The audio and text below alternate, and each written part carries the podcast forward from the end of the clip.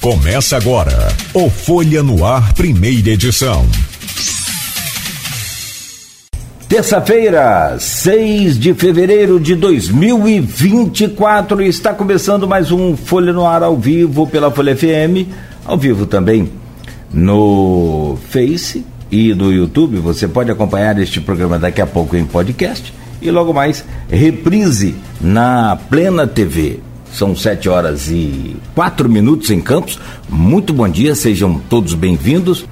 No programa de hoje, com a Luísio Abreu Barbosa na bancada, vamos conversar com o Edivar Júnior, empresário, arquiteto, ex-presidente da CDL Campos e subsecretário de Turismo de Campos. Ele assume essa pasta e vem para falar sobre vários temas, claro, da a sua trajetória da presidência da CDL ao subsecretário de Turismo de Campos, fala também daqueles momentos de, de embate, de luta da CDL com aquela virada de chave e da retomada, inclusive, da força do setor produtivo de Campos naquele Código Tributário de 2021 e agora, por fim, outro embate também de, sobre a LOA 2024.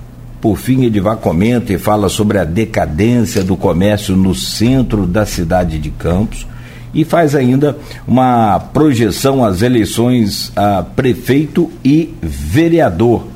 Se puder, claro, também tanto de Campos quanto São João da Barra, que ele conhece bem. Prazer te receber novamente sempre aqui. Muito bom, meu caro Edivar Júnior. Seja bem-vindo. Obrigado pela sua presença.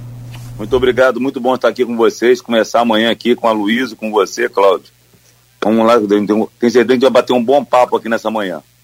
Com certeza, não tenho dúvida. Meu caro Luiz Abreu Barbosa, bom dia, seja bem-vindo, como a gente sempre faz e registra, sempre bom e importante contar com sua presença nessa bancada. Bom dia, Luiz. Bom dia, Cláudio Nogueira. Bom dia, Júnior. Obrigado pela presença. Vamos ter conversar um pouco nesses três próximos blocos. Bom dia, sobretudo você, ouvinte, pelo streaming telespectador do Folha no Ar. É, nosso bom dia especial às categorias que sempre nos acompanham nesse início de jornada de segunda a sexta-feira pela manhã, taxistas, motoristas aplicativo, professores e pais de alunos. Júnior, é, o, o, o, o, capital aí dividido entre é, né, o, é, o agropecuária, sobretudo a, o setor canavieiro, e o comércio de campo sempre, sempre foram dois setores do capital com muita força política. Né? É, e a CDL Campos, desde lá de, de, de Murilo Diegues, no primeiro governo Garotinho, você indo participar do governo na Codenca, é, junto a muitas outras mentes criativas como Capi, é, foram responsáveis ali por fazer, dar um boom aquele governo ali. Né? Um governo que vinha da redemocratização, nova Constituição. E desde então a CDL ocupa um papel é, relevante na política é, é, é Itacá. Como é que você vê essa história passando pelo seu último, seu, pelo seu período na presidência e chegando agora à sua posição de subsecretário de, de Turismo de Campos. Bom dia. Bom dia, bom dia, Luiz. Muito bem lembrado. Realmente, historicamente, a gente sabe, né? A nossa economia começou com gado, vamos passando pelo, pelo equino, temos a Baixada da Égua, não preciso nem contar muito da história aqui, é, mas o comércio sempre esteve presente em todo esse crescimento da cidade, desenvolvimento. E aí, já chegando direto lá na CDL, eu, eu, eu acho que eu entrei, eu surfei nessa onda desse mundo digital da telinha e trouxe um pouco da CDL, de todo o apoio que o comércio precisava, desse mundo digital e da, da, da porta da CDL para fora. A CDL era considerado muito um clube, um clube de, de boas cabeças, de pessoas pensantes. Meu pai passou por lá, realmente é uma grande referência para mim, mas era uma entidade, é, de certa forma, um pouco fechada. E eu acho que o que eu pude contribuir muito para a CDL foi realmente trazer a CDL da porta para fora. É, mostrar que a cidade nossa tem várias artérias comerciais que foram desenvolvidas, como Alberto Torres, como a Nazário Pereira Gomes, como Goitacazes, Travessão. Então, eu, eu consegui, eu acho, tentar mostrar que existe um comércio latente, apesar de que a minha luta muito grande ainda é que nós temos uma informalidade muito grande na nossa região. A gente tem que tentar mostrar para o comerciante, para o empresário, que vale a pena ele ser legal. Porque a informalidade é complicado. Hoje nós temos um Porto do Açu que é um, vamos dizer, um cliente interessante para a nossa cidade, um cliente e um produto muito interessante para a nossa cidade. Porto do Açu como cliente, ele precisa consumir no comércio, mas se você não for legal, ele não vai acabar consumindo com você, ele vai buscar outros mercados. E é um produto interessante que nós temos que realmente usufruído que o Porto do Açu pode trazer para a gente crescimento e desenvolvimento na cidade. E quando agora me trazem esse, esse desafio, quando eu recebo esse convite do prefeito para a Secretaria de Turismo, eu falei assim, acho que o que eu mais posso criar de oportunidades é mostrar as potencialidades da nossa região, tanto na área agrícola, na área rural, na área econômica, na área histórica, então, eu, eu penso muito. Ontem, ontem eu conversava com o secretário de comunicação, eu falo que eu mais posso contribuir, como eu trouxe um pouco da CDL porta afora, mostrando qual a capacidade da CDL poderia trazer um apoio ao, ao empresariado, a todas as mudanças. Recentemente teve um evento agora em Nova York, que acontece, todo ano tem esse evento em Nova York, para poder se discutir ao mundo empresarial, ao mundo logístico. E aí a preocupação de todos hoje é a loja presencial, a permanência, a duração, como que vai durar a loja presencial. Tá? Eu vou voltar a falar um pouquinho depois da visibilidade de campo, vou voltar a falar um pouquinho só agora do comércio, de como que é a preocupação hoje em dia. Então hoje as empresas para se sobreviverem só tem três caminhos para as empresas sobreviverem. Então a empresa ela tem que ter hereditariedade, ou seja, ela vai ter continuação. A minha empresa, por exemplo, não tem continuação. Meu filho Gabriel é médico e não vai continuar a empresa. O meu irmão Gabriel, tá, meu irmão Luciano está junto comigo na empresa e não vai ter filhos. Então a nossa empresa, ou ela se torna um produto interessante que outras empresas de fora queiram comprar a minha empresa, então eu tenho a hereditariedade, tornar o meu produto interessante ou quebrar. Então hoje é uma grande tendência de várias empresas irão quebrar. Se não houver uma hereditariedade na continuação do, do, da, da sua empresa, através de hereditariedade, ou se se tornar um produto interessante. Então, é, quando eu volto a falar que eu quero tornar Campos, quero não, eu quero mostrar as potencialidades de Campos e mostrar que Campos é uma cidade muito interessante para se investir. Por exemplo, nós temos uma planície, Campos é uma planície muito, muito né, imensa, uma extensão gigantesca. Então, para a instalação da Intu da, da, das fazendas fotovoltaicas, ela é, é 30% mais barato se instalar a sua fazenda em Campos do que se instalar em Friburgo, porque temos uma topografia extremamente favorável. Então eu acho que eu, através do turismo, eu vou conseguir tentar mostrar, eu quero mostrar isso, as potencialidades de Campos, como também a nossa, a nossa condição de pesca, né? É, tá me parar, eu lembrei.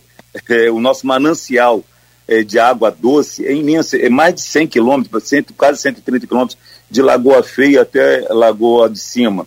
Então, podemos promover eventos de pesca, pescar o, o, tucunaré, que é uma espécie que é, é invasora, e aí promover esses eventos de pesca. Em torno da, lagoa temos um, um, um, um imbé maravilhoso, temos uma, uma, uma, um relevo, uma, uma paisagem sensacional para o turismo também ecológico. Então eu, eu quero muito mostrar todas essas potencialidades. As queijarias, a produção que são caseiras, quem sabe a charcutaria de Cláudio Nogueira também a gente vai colocar nisso aí. Então, eu acho que são essas potencialidades que nós temos na nossa cidade e eu quero muito mostrar. Isso já existe, não é nenhuma coisa nova, existe no Espírito Santo já alguém fazendo um trabalho com relação a isso, vendendo o Espírito Santo inteiro. E eu não quero vender o Espírito Santo, eu quero vender a nossa cidade, quero vender Campos, quero mostrar que Campos tem um potencial de investimento muito grande. Entendeu? Então, Campos é, é, é é na topografia, no turismo, é na cultura, é na história, historicamente são muito fortes. Então eu quero muito ver se, a, se na subsecretaria de turismo eu consigo contribuir com a Patrícia, que é a, secretária, mostrando todas essas, essas potencialidades. Com isso a gente cria o pertencimento, a gente cria é, aquele amor pela cidade saber, não, minha cidade tem um potencial, minha cidade tem o Rio Paraíba, que é interessante para isso, para isso, para aquilo. Nós temos o prédio histórico, temos o Solar dos Arizes, que conta uma lenda, que conta uma história, temos um defensor, é, é Edmundo Siqueira, é, mas também vamos buscar caminhos de investimento, né? Hoje, agora, recentemente, lançaram um, um, um apoio pela FAPERJ. E aí, Edmundo, vamos, a gente precisa de projetos para poder a gente conseguir arrecadar, trazer essa verba de investimento da recuperação de patrimônio histórico. Então, eu, eu penso realmente é nisso, sabe, Luiz? Em mostrar toda a potencialidade da nossa região para que todo mundo, a gente fique feliz, fique assim orgulhoso da nossa cidade, como eu tenho muito orgulho da minha cidade, e que seja interessante para outras pessoas virem investir. É a mesma coisa que eu falo assim, a minha visão empresarial, que eu quero tornar minha empresa uma empresa interessante, para que futuramente um, um empresário de fora venha e queira também adquirir a minha empresa, para ter a continuidade, para ter novos investimentos. Não sei se eu fui muito prolixo nisso aí, mas qualquer coisa para me direcionar na conversa aí. Você citou agora há pouco Edmundo Siqueira, tem várias perguntas aqui no grupo, é. do, do programa e do blog Opiniões, grupo que você integra, tem várias perguntas específicas desse primeiro bloco, uhum. que é a parte turismo, né? Uhum.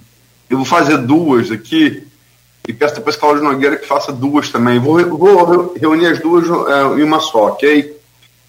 Você citou agora o Edmundo Siqueira, ele pergunta a você aqui. Ele vai a sua ida para a Subsecretaria de Turismo representa uma esperança né, na necessária relação do turismo com o patrimônio histórico em Campos, mas o desafio é muito grande. É, não, ele, perdão, não é a pergunta, é a afirmação. Ele vai, sua ida para a, para, para a Subsecretaria de Turismo representa uma esperança na necessária relação do turismo com o patrimônio histórico em Campos. É a afirmação, não é a pergunta.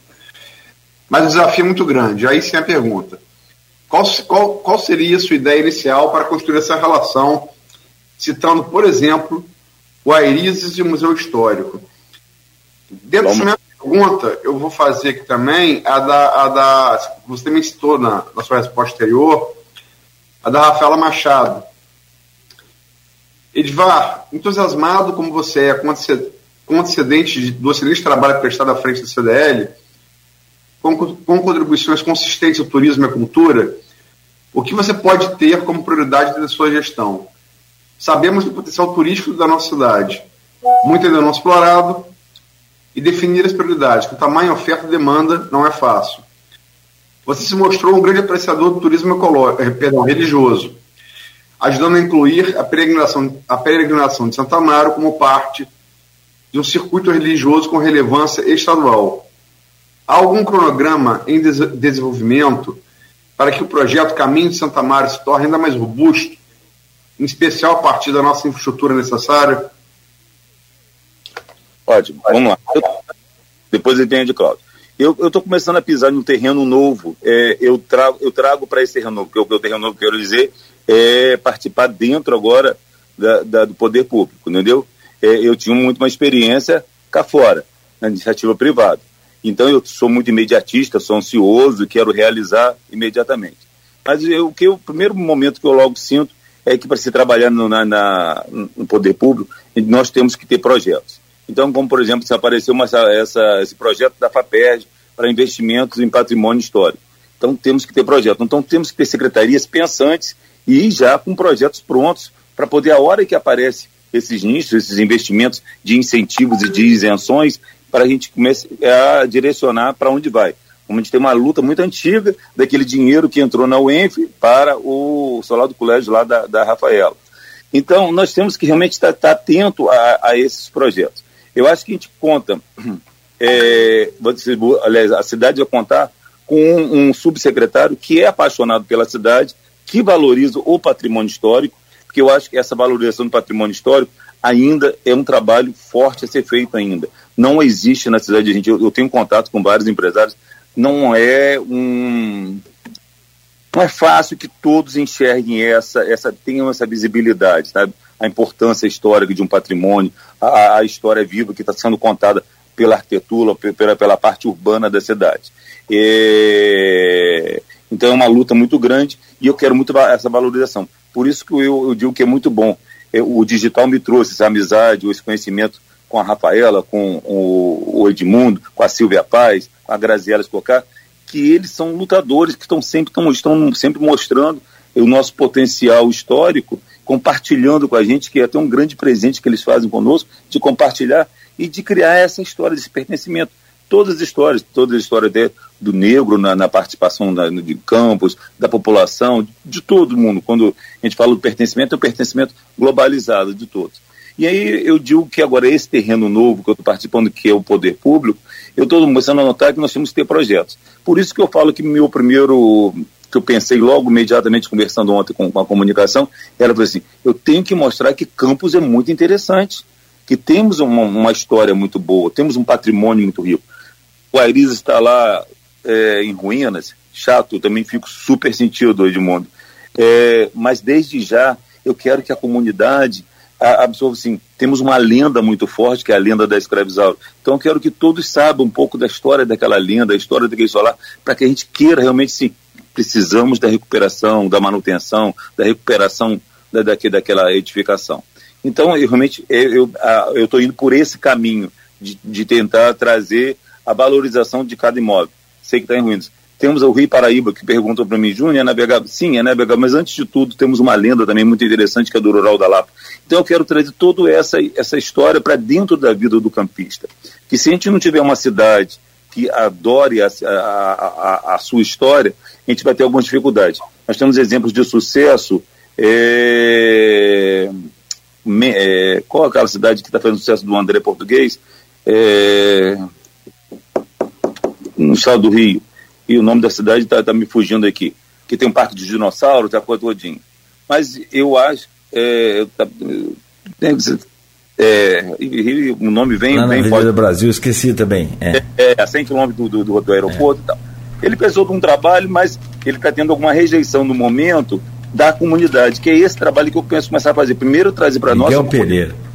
Miguel Pereira. O Miguel Google, Pereira. graças ao Google. Tá é um case de sucesso de turismo, é um case de sucesso de levar investimentos para a cidade, mas eu, eu noto que, pelo que eu tenho lido, falta um, faltou um pouco de eh, apresentar as potencialidades para a cidade, dizer como que seria, olha, vamos ter agora a nossa população de, de tantos mil habitantes vai triplicar, vai quadriplicar, entendeu? Então, para a população estar preparada. Então, eu noto que ele tem uma rejeição, algum problema lá dentro da cidade. Então, eu queria começar por isso, começar envolvendo toda a nossa comunidade, toda a nossa imprensa, que é, realmente é muito favorável a toda essa nossa parte histórica e as nossas potencialidades, é, sendo que eu gosto sempre de dizer que nada é a redenção, né? Nós, é, eu tenho mais idade, eu acho que eu sou mais velho aqui do grupo, 57, e aí tudo, eu me lembro que às vezes a mídia falava assim, nossa, a redenção agora vai ser o petróleo, a redenção é o Porto do Açul. Não, temos as redenções, isso vai ser um conjunto. A redenção, para mim, é um conjunto trabalhado na nossa cidade que vai ajudar o crescimento. Mas eu queria muito criar essa história de trazer para perto todo mundo. Então, quando a Rafaela também cita com relação a caminhos da fé, eu enxerguei ali um grande nicho de oportunidade empresarial. Acho que o empresário deve enxergar aquele caminhos da fé como um grande nicho. Ele já foi eleito, junto através do Sebrae, deu nosso apoio, a gente está entre os 20 melhores roteiros do estado do Rio, com Caminhos da Fé. E olha que estamos ainda, sem precisar, precisamos cadastrar aonde ficar, aonde comer, mas como eu falei, a informalidade é muito grande. Então eu preciso de, de, de estabelecimentos formais, que possam emitir recibo, que possam hospedar oficialmente, entendeu? Praticamente você sabe que hoje em Campos nós só temos um hotel oficial que se pode se hospedar, que atende a todas as exigências do Porto do Açul. É, é lamentável uma cidade desse tamanho, nesse porte, então a gente precisa de, de, de oficializar da formalidade das empresas. É, eu tenho gente do Porto que vai, no caminho do Porto passa por Goitacazes. Goitacazes é, um, é uma referência comercial muito forte, mas praticamente todos trabalhando muito na informalidade. E aí eles tentam comprar, às vezes, um material de discussão, alguma coisa, e não conseguem nota fiscal. Então, então eu digo que nós precisamos trabalhar com a formalidade, mostrar que é importante ter essa formalidade. Voltando no caminho de fé, eu gosto de estar sempre uma historinha interessante. Eu fiz um vídeo junto com a Rafaela e com a Larissa, mostrando a potencialidade. Um, um agradecimento muito grande do pessoal de Campo Limpo, porque a Larissa conta muito bem a história ali de, de, da, do, do trecho de Campo Limpo, de, da, até da nossa colonização, e a população ali a, daquela região ficou muito feliz que poucos conheciam esse pertencimento, essa história de que acontecia lá. Mas voltando a, caminho de Santa Amaro, eu gosto de fazer a caminhada, e aí chego a casa duas, três horas da manhã, e é comum meu telefone tocar falar assim, seu Edivar, eu fiz a caminhada e eu me hospedo aonde aqui? Eu estou aqui em Santa Amaro, e agora eu vou para onde? Porque realmente ainda falta, realmente é, é um grande nicho empresarial de enxergar que precisamos proporcionar aonde se hospedar, aonde ficar, aonde comer, o que fazer, entendeu? Então é, é esses nichos que eu quero mostrar. Aí eu falei, ó, você tem que ir para Farol ou retornar para Campos, mas não temos transporte. Então, esse conjunto é um conjunto que eu quero muito, é, através da Secretaria de Turismo, junto com a Patrícia, com toda a equipe, a gente está bolando de como melhorar esse receptivo para Campos. Sei se respondi, essa, mas... Essa, é, na verdade, a sua resposta já antecede aqui também a, a pergunta do... Acho que atende a pergunta do Flávio Musa, que é justamente sobre a caminhada de Santa Maria, que ele compara até com a de Machu Picchu e também com aquela lá da, da Espanha. Né? É, e... é. A Rafaela também fez a, fez a pergunta. Também, né? Justo, justo. É, é, eu acho que nós, nós, o, o, número de população é mais de 3, 4 mil pessoas que fazem a caminhada de Santa Maria. Esse ano eu fiz até, é, já, já pensando de visualizar as necessidades e as carências, e eu fui ver como que a festa é uma festa muito bonita. No dia, na Verde de Santa Amaro, e no dia já que já está acontecendo, tem um, um hasteamento do, do, do, mastro, que foi até através da, da Cátia Macabuca, fui lá, que ela proporcionou esse evento. É, é, é, muito bonita a festa, além da cavalhada, de toda uma história. Agora, realmente, nós temos um, um, uma festa que é de padrão internacional, mas falta, o que eu digo, falta o empresariado enxergar que é uma excelente oportunidade, gente, uma excelente oportunidade de negócio. Entendeu? Então, eu sei que, que é, Ah, desculpa, é, perdão. Até falar, a gente vai falar de, de estacionamento no centro, de vaga no centro. Em algum momento eu falar assim, gente, tem que se enxergar que está carente de se estacionar no centro. Não tem condição de você chegar no centro 5 horas da tarde, o cara do estacionamento fala assim, ó, ó não dá para entrar que eu vou já fechar às 6. Comércio pode ir até depois das 6, entendeu? Então a gente precisa começar a mudar e entender quais são as grandes oportunidades, né? Como é uma, uma carência muito grande, um, um, bike park, um estacionamento para a bicicleta, né? É... Vamos falar do centro no último bloco? Depois falo. Tá bom que eu tenho mais bastante deixa eu, falar. Deixa eu trazer então aqui com, com a pergunta, duas perguntas lá do grupo, uma você já falou, que é a do, do, do Flávio Mussa, outra do Elias da Rocha Gonçalves, que diz, amigo Vá, por que não colocar este lindo Rio Paraíba como navegável para turismo, como acontece em outros pelo mundo? Exemplo, passeio lá no Lago de Santa Lúcia, em Monte Rei, no México. E tem uma outra também interessante do Gaia, é, que diz aqui, ó, é, sobre o turismo de negócio. Vejo em Campos uma grande oportunidade para o turismo de negócio. O que pretende proporcionar para esse segmento? Sim, vamos lá. É... Meu amigo que falou do Rio Paraíba, realmente o Rio Paraíba ele já traz até historicamente é, os passeios até do, do Imperador. Eu acho que, que Campos, e essa poesia, essa história é muito legal, né? A gente ressuscitar o passeio do Imperador, passeio do Cais, e ir até o Solar da Baronesa, foi até São João da Barra. A gente sabe que tem alguns trechos hoje em dia que tem problema de, de tem ter um o calado é meio complicado para ter um fundo mais mais raso para barco. Já andamos andei lendo realmente sobre essa área aí, mas a gente tem intenção realmente de trazer o Paraíba, como agora a, a, o primeiro passo da Secretaria de Turismo é a ida para o cais realmente, que é um dos visuais mais bonitos de Campos. É, temos historicamente uma, uma, uma, história do Rio de Sangue, mas a gente precisa hoje explorar essa beleza que é o Cais da Lapa, que é um visual muito bonito, realmente, da cidade, e, e, acaba até que as construções, eu como arquiteto fico meio triste de ver que não foram, é, não foi é, aproveitado todo esse visual da beira rio para boas, boas edificações, bons prédios, com certeza seria uma das melhores, é uma das melhores vistas de campos do visual do Rio Paraíba. Mas com certeza a gente vai direcionar bastante coisa, começando agora com a mudança do turismo lá para o cais, ou para bem próximo do cais, que estamos até com outros propostas de um outro local de, de, de bem perto do cais para funcionar a Secretaria de Turismo. É, mas há, há investimentos é, realmente pensados para o Rio Paraíba, sim, entendeu?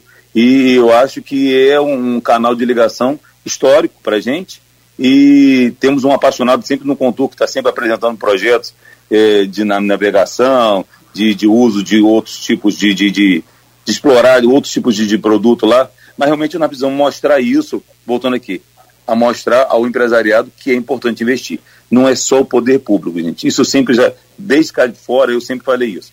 A gente é, exige, mas o poder público pode é, preparar a área, mas o investimento é, de, de retorno tem que, tem que partir da iniciativa privada, entendeu? Nós temos que enxergar as grandes potencialidades que temos aqui. Vai ter pedalinho, se vai ter barquinho navegável, se vai até São da Barra, se vai só até Solar da Baronesa. Quem vai explorar isso vai ter um comodato, vai ter todo um, um contrato para aquilo ali. Mas eu, eu, preciso muito que a iniciativa privada enxergue isso. Foi o que Miguel Pereira fez. Mostrou ali, eu quero, vou construir um parque de dinossauro. E foi lá, buscou parceiros. Não teve na cidade, buscou fora. Entendeu? Se a gente, a gente quer que o empresário local entende essa, entenda essa oportunidade. Mas se não tiver, com certeza a gente vai buscar investidor fora para poder investir na nossa cidade. Vamos. Quer fazer mais alguma pergunta, Nogueira? Acho que sobre essa questão do turismo, só uma, uma colocação aqui para Edivar. Você não acha que o campista deveria conhecer melhor Campos, não? Para a gente começar a falar de um turismo com certeza, quando, quando falo assim, vai ser mais super de turismo, daí já, geral dá risada. É, tem turismo em Campos, e, e aí por isso que eu quero realmente muito trabalhar isso aí, de mostrar toda a nossa potencialidade. Mas realmente é, eu preciso que o campista acredite na nossa cidade e acredite nesse potencial turístico. É um dinheiro novo, é um dinheiro saudável e é uma. Nesse eu posso até dizer que é seria uma, uma redenção. O turismo poderia dar uma alavancada muito grande para o crescimento geral da cidade, né? Nós passamos por, por uma necessidade de, de, que venha pessoas para cá investir. Nós temos a parte ecológica excelente, a parte histórica sensacional e temos uma potencialidade de, de uma série de, de, de, indústrias, como falei, a queijaria, é, uma série de coisas, o, o chuvisco, historicamente, lento, historicamente, coisa goiabada, várias coisas interessantes que devem ser exploradas. É, só em contar a história das nossas usinas e contar histórias da nossa colonização já é um grande incentivo turístico, seria um grande. É, facilitaria bastante para poder trazer o turismo para cá. Mas, além disso, eu quero muito mais, não queremos muito mais. Queremos estar de olho nos investimentos que podem ser feitos na nossa cidade, né? Eu gosto sempre de citar, as pessoas falam assim, ah, para ir para a Lagoa de Cima, o acesso é complicado. E o acesso para ir para Trancoso, para o Quadrado? acho que a Luísa já foi de carro, é bem complicado, né? E aí talvez o charme esteja naquilo ali ainda, realmente, de, de pegar uma estrada de terra, extremamente buracada, e você chega lá e encontrar um paraíso. Entendeu? A Lagoa de Cima, para mim, é um dos paraísos, também está no nosso radar, está é, tá um olhar bem forte para a Lagoa de Cima, e a gente vai estar fazendo, começando a desenhar agora. Eu sempre solicitei, né? Eu fico até feliz, e aí falo assim, por que, que você procurou ir lá para o turismo? Eu sempre solicitei que o turismo tivesse um peso de secretaria. E o prefeito Vladimir acabou atendendo, o turismo se tornou uma secretaria, e agora eu fui convidado, falei, eu não vou me importar de estar tá discutindo e debatendo o crescimento e desenvolvimento de campos. Já que eu saí da CDL, eu aceitei o desafio ali, desse, aceitei esse convite de poder participar, de contribuir para o município lá na Secretaria de Turismo. Muito bem. Só em relação a, em relação a Trancoso e a Trancoso, Caraíva e, e, e perto de Arraial, né? E, é. e Lagoa de Cima, eu já fui cinco vezes para lá de carro. É, parte da estrada até foi asfaltada recentemente, mas Caraíva chegou agora é, relógio de água. A Caraíva no meu tempo não tinha nem luz elétrica. mas a estrada, é, de parte da estrada de, pra, de, Tranco, de perdão, de Arreal para Trancoso e quase toda, eu acho que toda ainda de Trancoso a Caraíba de terra. De terra ainda, esburacadíssima. As, as reclamações da, da estrada da Lagoa de Cima é que é asfalto que antes fosse terra, porque parece que é suíço, né? Talvez fosse melhor, a rusticidade fosse melhor. Agora, é, entre Caraíba, eu sou muito mais atafona. Eu acredito que você também é um desapaixonado, eu vou a Caraíba, fui a Caraíba com o Cid, mas eu, sinceramente, sou um apaixonado por Atafona e eu vejo muito mais beleza aqui. Então, eu até acredito, gente, no turismo, não acredito só em Campos, não. Acredito na nossa região. Eu acho que nós temos um potencial na nossa região aqui, Norte Noroeste, Campos, São Fidélis, São Barra, São Francisco. Eu acho que nós somos, temos que formar um conjunto para trazer esse turismo todo para a nossa região. Eu acho que vai ajudar bastante o nosso crescimento. Fala aí, Mas, fala aí. Ah, a, minha, a minha Caraíba é Atafona. Caraíba me lembra convivência. É bastante. Eu fiz recentemente, vou fazer um último vídeo que fiz dessas de brincadeiras que eu faço, e, vendo a igrejinha de São Sebastião que foi construída, inaugurada agora dia 20 de janeiro lá na Ilha da Convivência. A capelinha, né? A capelinha, a capelinha. A capelinha, eu achei o máximo. Eu acabei até levando os monges beneditinos lá para conhecerem. Eu chamei os monges para ir lá em casa e depois levei lá botei para fazer aquela caminhada. Não fui de carro pela areia, não, para não atingir as tartarugas. Foram com, ele, com eles caminhando. E aí fomos até a capelinha lá de São Sebastião. E aí quando eu postei esse vídeo e tal, e aí uma pessoa falou assim, é, eu lembro muito da, de, daquele amigo nosso que faleceu lá na, na, na Neivaldo. Neivaldo, Neivaldo. Aí a pessoa começou a citar aquilo, e outras pessoas, assim como Bilu Lamego, que vem a ser sobrinho de Geraldo Lamego, que é uma das herdeiras do Solar dos Arizes. Falou assim, Divar, isso, isso mexe com o nosso umbigo. Contar essas histórias é muita referência para gente. Eu, eu gosto muito de ver, ela fica até feliz quando a gente acaba mostrando ali é o Novo Delta do Paraíba e toda aquela região lá da Ilha da Convivência, que eu acho que tem uma poesia muito bonita, né? A gente consegue enxergar todo esse romancismo, tem é, esse, esse lirismo, né? Nessa, essa visão ali que a gente tem ali. E eu acho que eu queria muito que todo mundo enxergasse dessa forma. Acho que a, é, a Tafona já está conseguindo realmente ter esse peso. Mas nós temos aqui na nossa região um, um, bastante coisa interessante e é todo esse pertencimento que eu tento, quero passar muito para as pessoas. Ah, muito bem. Edivar, é, a relação com o CDL, é, aí ela, ela faz esses últimos três anos, a gente vai a gente vai entrar em Zé Francisco, você e Zé Francisco, né? Uhum. A tabelinha entre vocês, mas a gente vai entrar na, no, no, na, na penúltima presença de um, na sua e na, na agora recente dele.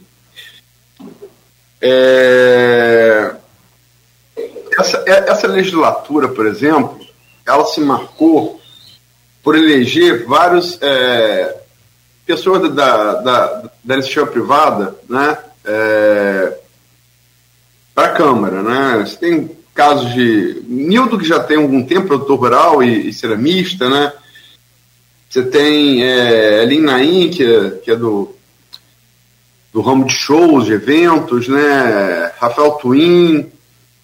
É, você tem é, é, é, várias pessoas que foram, que foram eleitas egressas desse, desse setor, né? Uhum.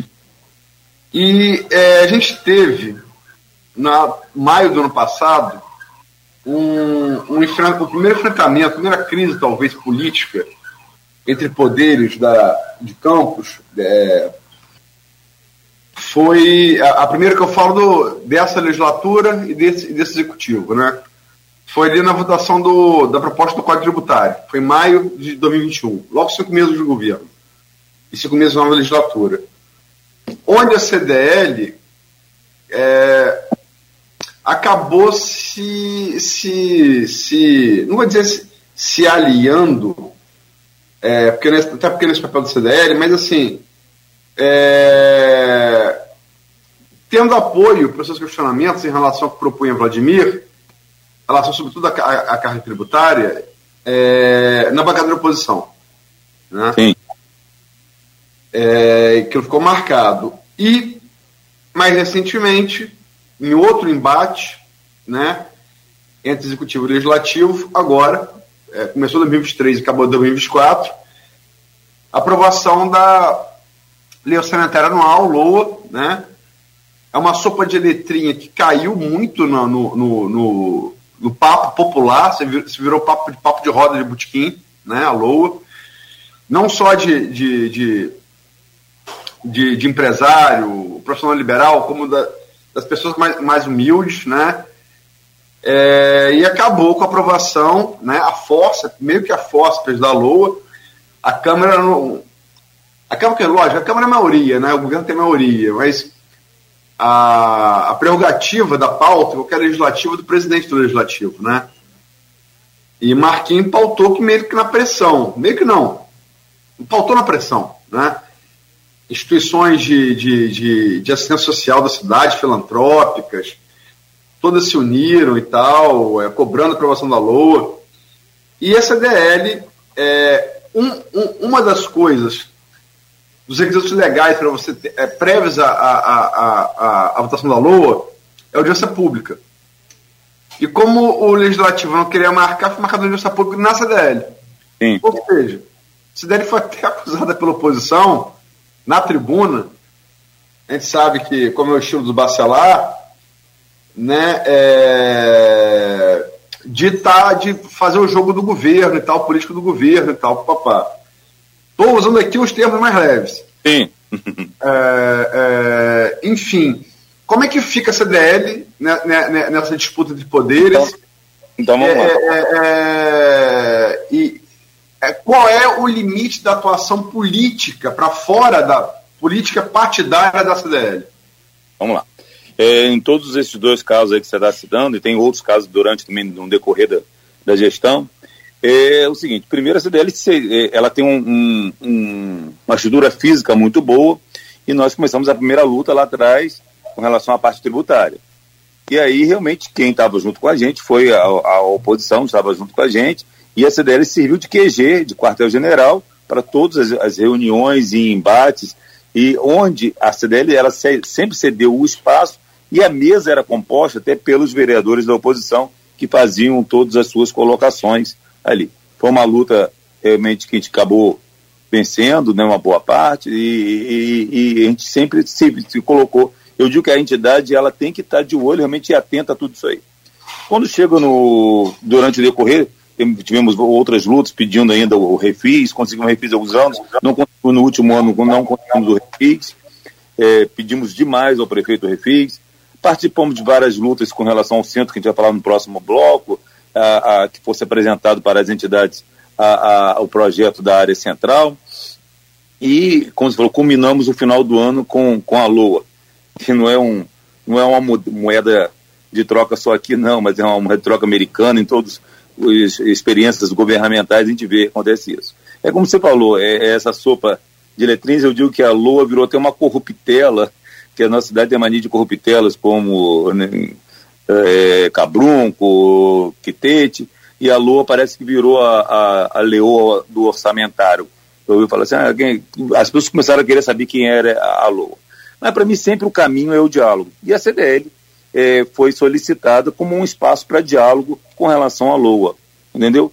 E eu não me furtei, realmente cedi o espaço da CDL. Mas em momento algum a CDL estava à mesa e estava presente eu cedi como espaço físico, ela foi cedida como espaço físico. E eu também já tive com o Marquinhos várias outras vezes para buscar ele pra, por outras lutas, outros pleitos, até realmente da, da classe empresarial, como o, o pleito meu do, da, do modal aéreo. Eu já sentei com o Marquinhos várias vezes, com, com o Rogério Matoso, para poder discutir o modal aéreo e sempre também coloquei a casa à disposição. Mas todos esses dois casos, tanto no tributário como na LOA, o espaço físico que foi cedido para poder se debater e porque nós nós acreditamos muito no diálogo, entendeu? E eu acho que o, o diálogo era fundamental. E, se a prefeitura quando nos pediu o espaço da CDL, automaticamente foi cedido.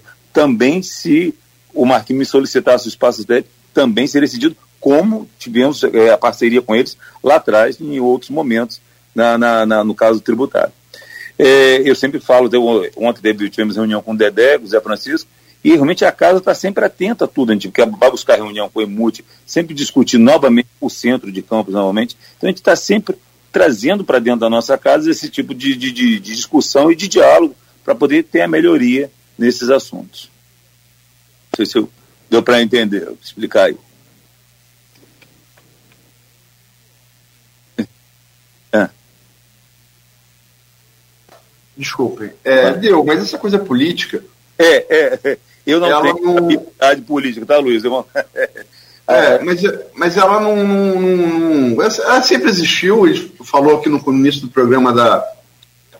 Ela sempre existiu, né? O setor produtivo Sim. de campos sempre teve. É, já dominou a política de campos. Uhum. Né? É, certamente até os garotinhos tinham muito mais influência do que, do, do que teve depois, mas sempre teve, sempre teve grande influência, né? Tanto agrário quanto comércio. Sem dúvida.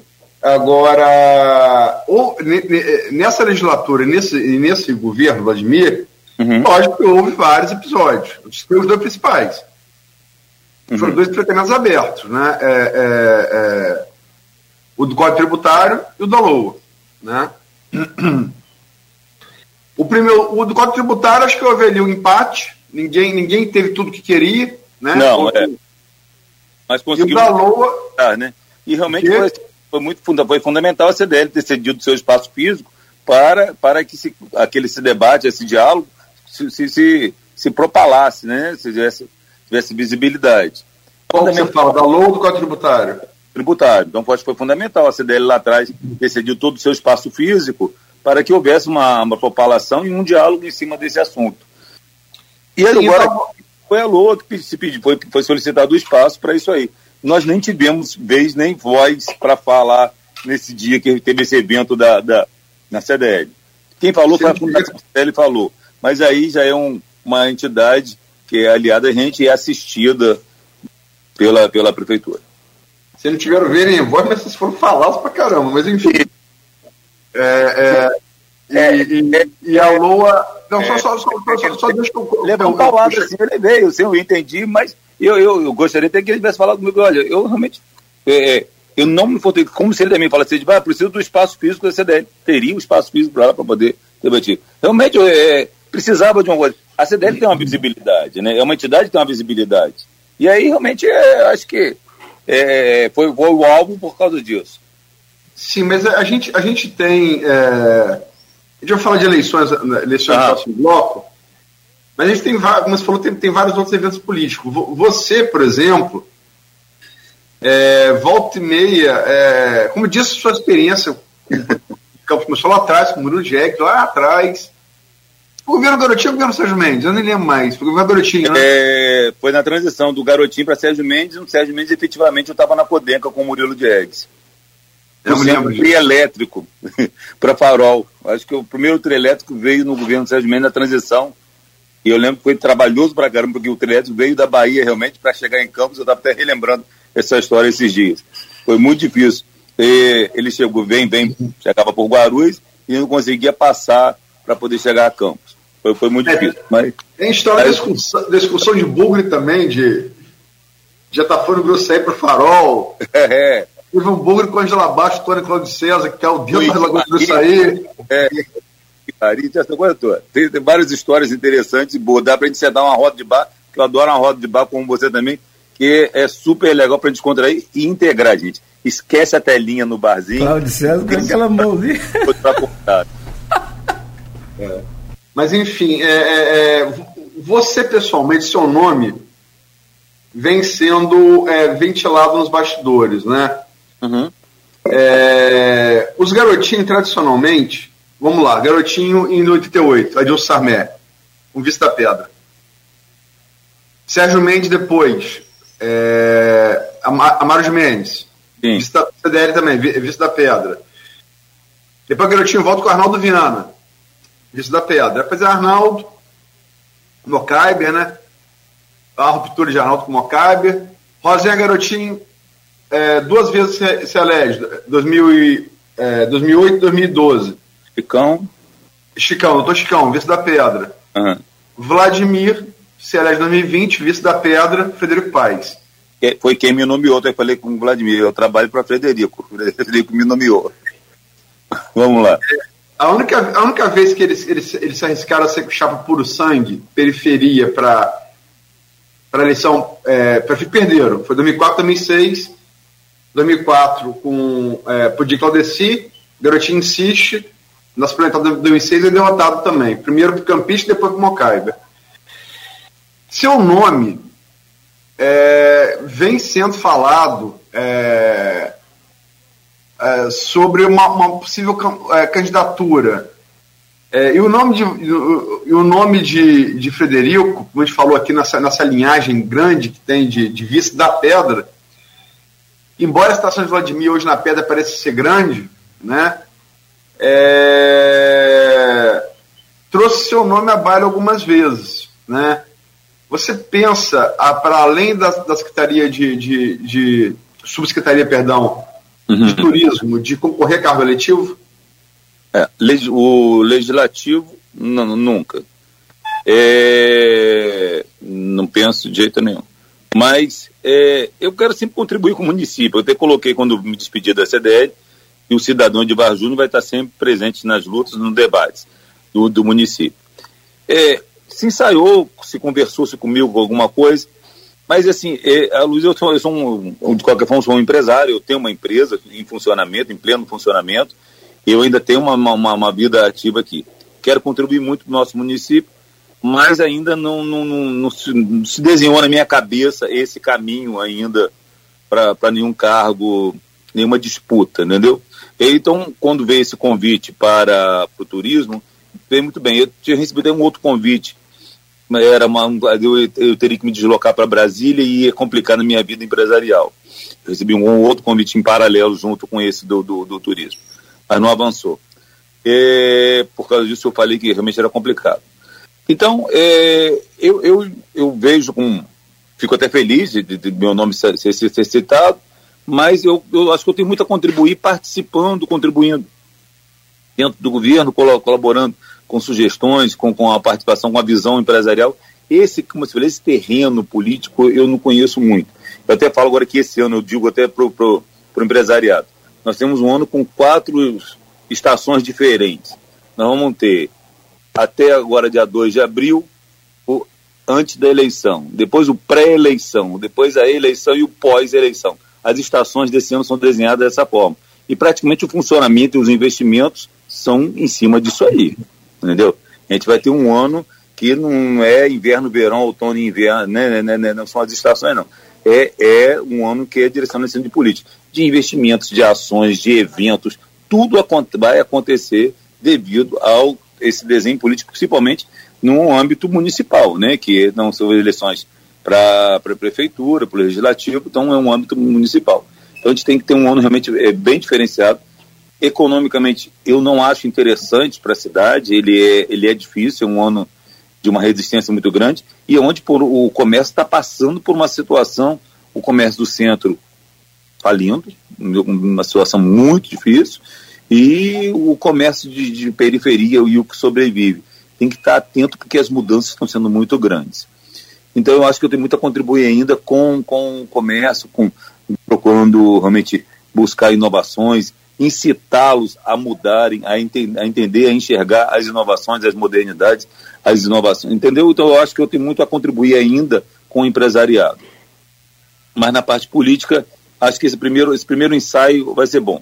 Lá atrás foi legal com o Murilo Diegues e agora retorno novamente numa subsecretaria que eu acredito e aposto no turismo. Como falei, eu aposto no turismo como um dinheiro novo, como um investimento interessante para a nossa cidade. Quando eu falei sondagem e uhum. especulação, eu falei do grupo do governo.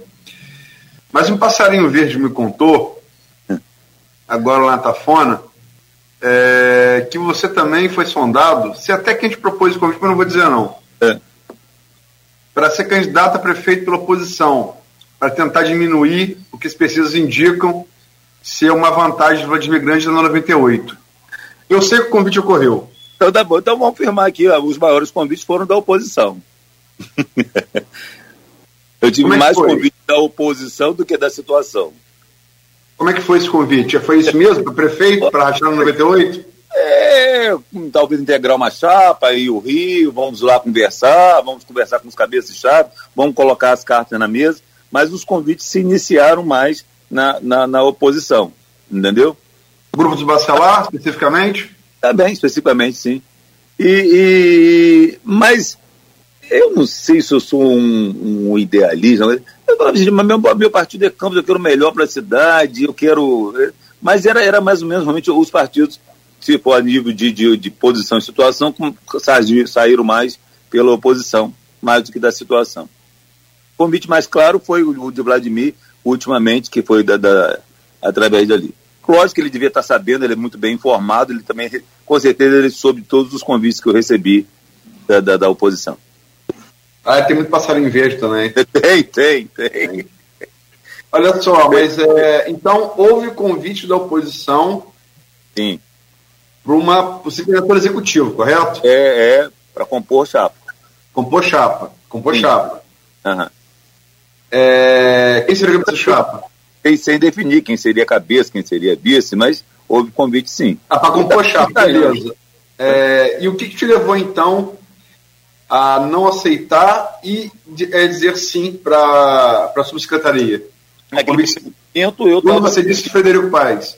É, né, naquele primeiro momento eu estava comprometido com a CDL e eu queria cumprir isso, que eu, eu acho muito chato a pessoa que assume e não conclui. Então eu assumi um compromisso com a CDL e falei, eu vou até o final. e eu vou concluir a minha gestão na CDL, que eu achava que eu tinha que, o que eu desenhei, o que eu projetei para a CDL, eu queria concluir. Falei, após isso a gente volta a conversar. E eu sei que né, durante todo esse período, é, no meio da gestão que aconteceu esses convites, vão, vão se mudando e, e, o quadro vai se desenhando diferente e vai surgindo novos nomes, nome que não era elegível, agora é, é elegível, é, essa situação toda. E quando chegou ao final, eu tinha realmente no final dois convites, ao final da gestão. Eu, recebi o convite do, do Vladimir e recebi um outro convite de, de um outro partido, de um, até não, o partido era até bem, bem ligado, até ligado de certa forma à situação, mas um convite de um, de um grupo tal para integrar, integrar uma, uma, uma comissão de cultura, uma outra coisa fora aqui de Campos, entendeu? Que eu até achei muito interessante, que para mim eu gostaria muito também. Mas aí acabei é, integrando agora aqui essa equipe de cultura. Eu falo da nomeação porque o Vladimir estava viajando, ele fez o convite e eu falei, olha, eu preciso do meu janeiro também, preciso tenho dar atenção à minha família. E aí, quando começar fevereiro, a gente volta ao assunto. E aí me foi ligado, vai, vamos aceitar, vamos participar. E aí Frederico fez a nomeação. Por isso que eu falei que hoje eu, ah, tá. eu bato continência para Frederico, Frederico me nomeou. Foi por isso. O convite, o convite foi de Vladimir, né? Na, na, na, despedida, na minha saída. Já agora em janeiro, é, o convite oficial, ele fez na, na em público, é, na hora que o Dedé estava tomando posse, Zé Francisco tomando posse, e eu encerrando. Tudo bem. Então, aí houve esse convite ali. E aí, como já tinha até feito o discurso falando que o cidadão Edivar não ia se furtar, eu falei, não, vou te dar a resposta. E aí na mesa mesmo eu falei com ele, olha, eu estou com outro convite. Vou avaliar, mas eu acabei ficando por aqui mesmo. Eu acho que eu tenho um bico enterrado por aqui mesmo, tem que trabalhar com nossa terra aqui, nossa região é, aqui. Última pergunta, é, esse convite do Bacelar, você falou que foi durante, enquanto você, você ainda era presidente? Presidente, foi quando? É. Foi quando? Hum, eu sou péssimo de dados, sabe, Luiz? Mas, tipo assim, meio da gestão, meio do ano. Meio do ano passado? Meio do ano passado. Ainda, ainda já começava a se desenhar Carla Machado, já estava começando a sobressair o Jefferson, entendeu? Era bem, bem nesse período. Legal. Eu, Perfeito. É, é, Bom. Era, era, era, é. mas mas eu, eu, acho que eu não tenho esse capoete ainda não, de, de eu não tenho essa expertise para essa área não. Eu tenho que pegar um bocado de aula aí. Que eu vi mais passarinho verde é, é maritaca esse passarinho, bicho fala muito. Gente, são 8 horas e 11 minutos. Edivar, vou precisar fazer aqui o não, intervalo. A conversa não foi diretamente com o Bacelar, não, tá? É, sabe? Só para. Eu sei, eu sei o que foi a conversa. Ah, então tá bom. Tem um bando de passarinho velho lá em Atafona. É, é, é. Olha, vamos, vamos fazer uma revoada pelo crescimento e desenvolvimento de campo da região, gente. Vamos fazer essa revoada aqui. Vamos usar esses passarinhos todos para crescer aqui na região. Gente, eu sou tão apaixonado pela nossa região, eu não sou apaixonado só por Campos, não, eu sou apaixonado pela nossa região inteira. Eu queria tanto uma revoada de crescimento e desenvolvimento aqui por Campos. Eu, eu, eu rodo muito esse país inteiro. Então, eu, eu, há pouco tempo estive em Medianeira, uma cidade que é divisa com Foz do Iguaçu, uma cidade que tem uma cooperativa sensacional, onde nós temos é, essa cooperativa muito apoiada pelo Cicobi e pelo Cicred, são duas cooperativas também que enxergaram potencial de investimento na nossa cidade. Lá tem a cooperativa chamada LAR. Então, onde o pequeno, um, um Cláudio lá com a charcutaria dele, uma queijaria lá da esquina, todo mundo poderia estar participando. Então, eu, eu visualizo isso pensa no crescimento. Lá todo mundo quer produzir que as calçadas, se deixar a pessoa planta soja na calçada, o que ela quer ter o rendimento, ter o, ter, então o pequeno ele é tão importante como o grande. E eu gosto muito desse pensamento globalizado. Então eu gostaria que nós, esses passarinhos todos, a gente pensasse numa revoada de crescimento e desenvolvimento da nossa cidade, da região. Sei que o, essa, essa, linha política existe. Vamos botar a nossa, nossa, nossa cidade em um patamar ó, cá em cima. Vamos botar nossa régua lá no alto e pensar bem para cá. Vamos começar um diálogo de, de coisas progressistas, de desenvolvimento. Estou é, vindo de, de, Recife também, mas acho que a gente vai falar no próximo bloco sobre centro, eu vou falar no próximo bloco sobre Recife, falo no próximo bloco. Legal. A Luiz, eu peço a você para abrir esse bloco que fala de um, de um, tema importante, de um assunto muito sério e, e importante, que é também a decadência do comércio aqui no centro. Eu peço a você, Luiz, para abrir então, por favor, esse bloco. Então, Edivar, é, esse processo ele, ele, ele vinha. Esse processo da decadência do comércio da área central, ele vinha acontecendo antes com a migração do muito do comércio para a internet, como você mesmo disse aqui. Mas ele claramente sofreu assim um, um, uma, um impulso muito grande com a pandemia, né? A pandemia foi, foi um. Divisor de água mesmo, de verdade. Ele antecipou. É... O quê? A, a, pandemia antecipou a decadência ainda. Ela, ela, é, ela acelerou, acelerou bastante. Acelerou, acelerou. acelerou. É. É, e até hoje no, no, o comércio não, não, não se recuperou. É, a área central, além do comércio, é a área que, outra área que você é feito por ser arquiteto urbanista, é a área que concentra o maior, o, maior, o maior patrimônio arquitetônico da cidade, né? A seção solares. Eu falo fachada de casas, né? Sim, sim. É, como urbanista, como, como arquiteto urbanista, como empresário e agora como parte também do poder público é, executivo, qual é, é, qual é a solução para o centro? Qual é, qual é, é o caminho? Então, esse problema na área central, lá a gente sabe que não é exclusividade nossa, principalmente de cada município que é acima de 300 mil habitantes, está acontecendo isso com quase todos os municípios acima de 300 mil habitantes. E aí nós temos que buscar referências de sucesso, temos referências nacionais, temos referências fora. Então, é, temos referência aqui, como eu falei, do Recife, que eu ia falar, e lá em Recife, por exemplo, vou dar, citar alguns exemplos rápidos. É, ele busca realmente no, no, empresariado um apoio para que haja uma revitalização do centro. Então lá tem, existem vários galpões de, de armazéns da parte de, de, de porto, portuária, área portuária, então ele fala assim, olha, se você me constrói nesse, nesse armazém aqui um grande auditório, um grande centro de convenções, eu te dou uma área para você construir um hotel e você vai ter lucro nesse hotel. Então tem essa participação.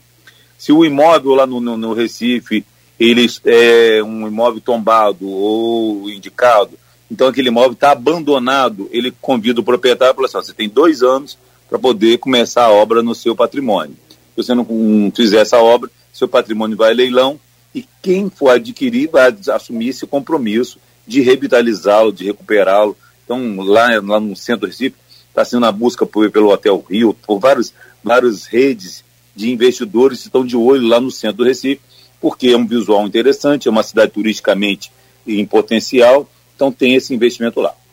Então, estamos tendo agora, a gente pode visualizar o evento no Rio de Janeiro, da revitalização do centro do Rio, do Rio de Janeiro, algumas coisas de sucesso, outras não. E, e nós, eh, da CDL, estamos, ontem foi tema até da nossa reunião, queremos trazer exatamente esse discurso muito importante para dentro da, não só da nossa entidade, para, para a nossa comunidade inteira. Pessoas com referências boas lá fora e aqui. Porque está eh, com um projeto agora do, do Retrofit. Recentemente foi lançado um projeto de um novo mercado atrás da Praça da Rodoviária. Eu falar atrás da Praça da Rodoviária, que muita gente não sabe o nome da, da, da praça ali, que é a Praça da República, né? E aí, você nota só, Luiz e Cláudio, o que, que vai acontecer com o comércio? Já está falido o comércio do centro. Você altera o eixo comercial da cidade. O eixo comercial, quando a, o mercado vai lá para, para a Praça da República, ele fortalece o eixo da Pilinca. O eixo para cá vai ficar cada vez mais enfraquecido. Então precisamos de uma nova contraproposta, de o que fazer para o lado de cá melhorar também. Então a gente precisa realmente de um estudo de como alavancar. É só repovoar? O que, que nós temos que fazer com essa área central lá de cá? E essa coisa da mudança do eixo é fundamental, entendeu? Porque a gente vai estar fortalecendo um eixo Pilinca, que é um, é um eixo de sucesso comercial, mas o, todo lado para cá vai estar abandonado, né? Tá certo o projeto... Para cá vai... se refere, se refere a quê, Edvar? Da, cá, pra cá da, é, da, da, da, Formosa até a Beira Rio. Da Formosa até a Beira Rio, vai ficar praticamente. É, pode se fechar tudo. Pode fechar tudo, porque é, só, só o mercado como turismo vai ser pouco. Está certo que o projeto do mercado é ótimo, vai tirar aquela estrutura metálica construída no governo Raul Linhares, que tira todo o visual do, do prédio, que é lindo, o prédio histórico do mercado. Vai se criar um boulevard ali na frente, um convívio, vai se tentar fazer um uso interno do mercado diferenciado, um uso para a gastronomia, que é muito bom. Todo esse projeto é muito bom, mas só isso é pouco. Então, CDL e entidades do comércio têm que estar preocupados em exigir uma contrapartida de investimentos nessa outra área, para cá. Ou seja, construção, talvez a construção civil realmente favorecer com vista para o Paraíba, é, exigência no transporte, o transporte nosso é muito ruim. Uma outra referência que eu tenho visto lá fora, o transporte tem sido problema também em várias cidades. Tem se fortalecido muito o investimento no transporte, como através de aplicativo, e o, o através da moto também. É, a moto sendo um grande transporte de, de, de, aplicativo. Aqui na nossa cidade é muito pouco usado. Talvez seja uma grande saída a gente incentivar esse, esse investimento para esse transporte. E a outra coisa, como eu falei assim, é, estacionamento. É, tem a, o grande lema, no park, no business. Se não tiver estacionamento, não existe negócio. Então precisamos gerar estacionamento, é, gerar moradia, gerar uso para o centro. Então realmente o projeto tem que ser muito mais amplo. Então a CDL vai estar, tá, tenho certeza que a gente tá, já está junto, convidando o SEBRAE, convidando outros parceiros, para a gente estar tá trazendo esse debate, e eu até falei ontem, que seja nesse primeiro, nesses primeiros três meses dessa primeira estação do ano, que é antes da eleição. Que a gente precisa que os políticos sejam comprometidos com esse compromisso da revitalização real do centro da cidade. Porque isso vai ser um, é, um decreto de falência que já está existindo, já está assinado por vários lojistas. O empresário tem que enxergar também. Agora, o empresário também tem que ter a contrapartida dele de enxergar assim, olha, eu preciso modernizar minha empresa, eu preciso modernizar minha loja, não estou não tô mais naquela época só de tirar pedido, não. Tudo mudou. Você concorre hoje com o mundo inteiro no mundo digital. Então temos que ter a mudança de mentalidade empresarial, mas precisamos muito do poder público de fazer uma contrapartida de investimentos nessa toda essa outra área. Favorecimento na construção civil, é, tra trazer estacionamentos, repensar um pouco dessa ciclovia. Eu sou super favorável à ciclovia, gente. Eu, eu, eu sou um adepto a isso aí, acho que é importante a ciclovia, mas a gente acaba vendo que alguns eixos não são necessários. Eu conversando até com uma pessoa que entende bastante dessa parte de urbanização, a minha formação é arquiteto urbanista, mas eu converso com urbanistas ainda que estão atuantes, é, eu virei empresário. E eles falam assim, não, Edvar, você precisa ter acesso ao centro. Então vamos dizer que um anel beira-rio, beira-balão, você chega ao centro, depois dali você se distribui. Não existe um bike park, um lugar que você possa estacionar sua bicicleta com segurança. Talvez que puder aí, olha que investimento interessante. Você tem um local que você possa estacionar sua bike e dali você transita a pé. O cara que é atleta, que pedala, ele também caminha também. Também tem bolsões de estacionamentos de carro para estacionamento de automóveis e vias de trânsito. Eu vou contar um pouquinho de história aqui, de história, que a gente vai lembrar que a urbanização da nossa cidade, ela está preparada lá atrás, na época do carro preto. É, a gente até historicamente temos a história do JP, JP José Patrocínio, que foi o primeiro trouxe o carro para o estado do Rio, e o primeiro acidente foi com o Olavo Bilac dirigindo o carro de José Patrocínio no Rio de Janeiro, né? A 4 quilômetros. Aí a gente conta essa história, mas a nossa urbanização ainda é daquela época. As ruas, as caixas de ruas ainda são daquela época.